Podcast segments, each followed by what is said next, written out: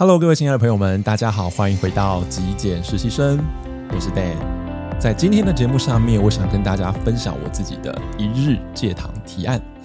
我们谈到碳水化合物呢，其实它本身原来的功能是提供身体能量的一种营养来源，但是因为现在科技的进步，所以有非常多的精制糖被提炼出来，然后呢，有些农产品。基改让它变得的甜分呢更高，所以让这些碳水化合物呢从身体必需的营养慢慢转变成为满足人类欲望的额外添加物。不过，我认为生产什么东西可以由业者来决定哦。那吃什么呢？我们可以自己做选择。我想这个就是断舍离的一个精神。所以把非必需的精制糖呢给断舍离掉，然后留下对身体必需的碳水化合物。我个人认为是现代人饮食生活中的一个重点。好，那么接下来呢，我就来跟各位分享我的一日三餐戒糖提案。同时呢，我会小小的秀一段我自己的厨艺。那如果你是收听 Podcast 的朋友的话呢，也可以到这集节目的 YouTube 上面来观赏一下影片。好，对于刚开始要戒糖的人，要马上完全不碰糖哦，我觉得是有点困难的。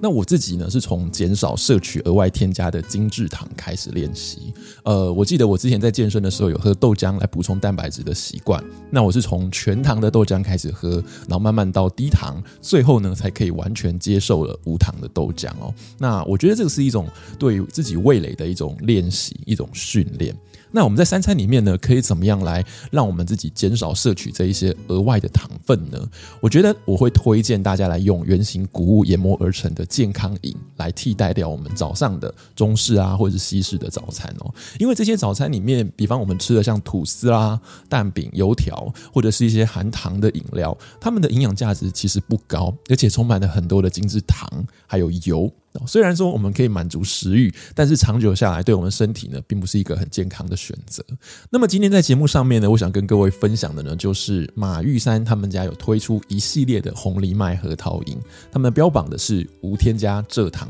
我个人觉得就是一个还不错的选择哦。那我们可以翻到产品的背面来看看，它的营养标示中呢，其实含糖量是非常非常的低。那这些主要都是来自于谷物本身天然的糖分。另外呢，有的时候我们在吃早餐的时候啊，嗯，这些早餐的主成分都太过于精致，所以不晓得大家有没有这个经验，就是可能还没有到中午的时候，十点半、十一点就会有饥饿感。那红藜麦核桃饮呢，它是富含非常丰富的膳食纤维，所以它可以增加、可以延长我们的饱足感。一般来说，我都会用无糖豆浆或者是牛奶呢来进行冲泡，所以在喝的时候呢，我们就可以吃到很多。呃，谷物的颗粒，像坚果啦、麦片等等哦，我觉得口感就会非常的丰富。那他们家呢有推出四种不同的口味哦，有黑芝麻、有黑豆、红豆，还有杏仁哦。那我想红藜麦大家应该是不太陌生哦，它就是一个蛮知名的超级食物。它是少数含有完整必需氨基酸的植物性食材，还富含的 B 群、叶酸、矿物质等等。整体来说，对皮肤啊、神经系统啊，还有骨骼都是非常好的。那其中我个人就会非常喜欢。这一款哦，红藜麦黑芝麻的核桃饮，因为黑芝麻还有核桃本身是很棒的坚果，富含着不饱和的脂肪酸，其中像 DHA 呢就是一种哦，对大脑神经是非常棒的营养物质。那另外呢，像黑芝麻还有红豆的口味呢，都富含着铁质，所以我也非常推荐给女性的朋友。那当然了，我们并不一定要每天的早餐呢都规定自己吃这种很健康的哦，所谓的呃坚果饮。但是呢，我个人觉得是可以弹性来搭配，就可以带给自己身体更多的健康选择喽。好，那么接下来跟大家分享一下我平常的中餐。那我中餐因为有工作的关系，所以外食的机会是还蛮多的。那我会把自己界定为三个不同的选择。第一个部分呢，就是如果我要外食的话，我会尽量去选择水煮的，或者是那种舒肥的健康餐盒。然后在淀粉的挑选上面，我会把它换成五谷米或者是紫米哦。那他们在烹调上面比较清淡，不会增加太多的调味料，我觉得呢就会给身体呃比较健康、比较清爽，没有什么负担。那第二个部分是呃，我会选择便利商店的便当，因为便利商店的便当他们会提供比较明确的营养标示，所以你会知道在这一餐里面。你摄入了多少的碳水化物，或者是脂肪跟蛋白质哦？那同时他们也有蛮多的比较减糖或低碳的选择，那我就觉得还蛮不错的。那最后一个就是我们可能也会经常吃到像自助餐，或者是去吃一些呃面店等等的。那我会尽量避开那种酱汁很多的东西，比方说呃三杯 或者是糖醋或者是卤肉这种东西，因为这些酱汁它都富含非常高的糖分哦。那另另外像是如果是主食的话，也会尽量避开酥炸的东西，因为它外面裹的那层面衣呢，嗯，虽然很好吃，但是呢，基本上它都是精制淀粉去炸出来的哦。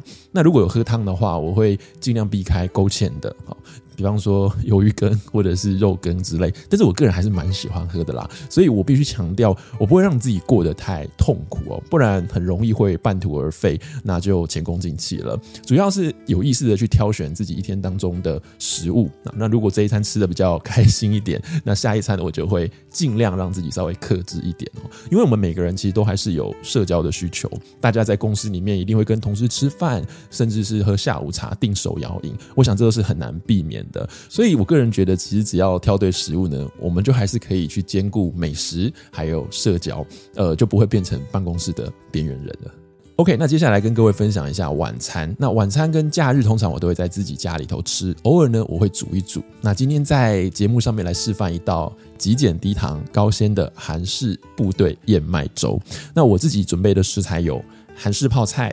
大燕麦片四十克，然后豆腐一盒、雪白菇半包。还有 cheese 一片。那其实如果你到超商去购买这种韩式泡菜的话，你翻开它的背面营养标示，它的精制糖其实含量非常的低。像我这次使用的这一款，它的精制糖呢就是零。好，那另外如果你到嗯超商去购买这种 cheese 片，我会推荐快乐牛的 cheese 片哦，因为它的这个 cheese 片有出轻量版 light。好，那在里面呢，你可以看到精制糖每一片 cheese 只有一公克哦，所以是还蛮低的。那像是豆腐还有雪白菇都是高蛋白还有低糖的食材，所以吃下去我们都不会有太多的额外摄取糖分的这种负担。那那首先呢，我们在煮的时候可以把燕麦片放到水中，用小火慢慢的去煮，煮到自己喜欢的稠度之后，再把泡菜还有一些些这个泡菜的汁呢。倒到这个锅子里面去，然后放入豆腐跟雪白菇，然后慢慢去煮，煮熟之后，我们再把一片 cheese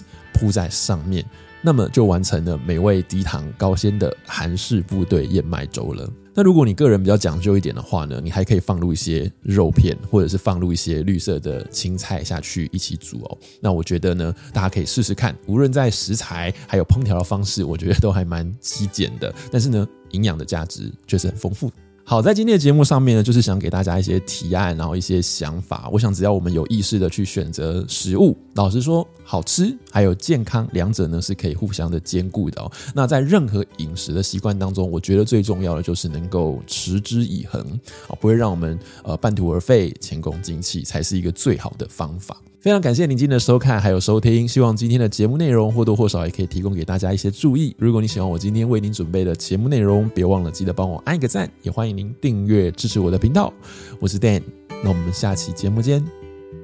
拜拜。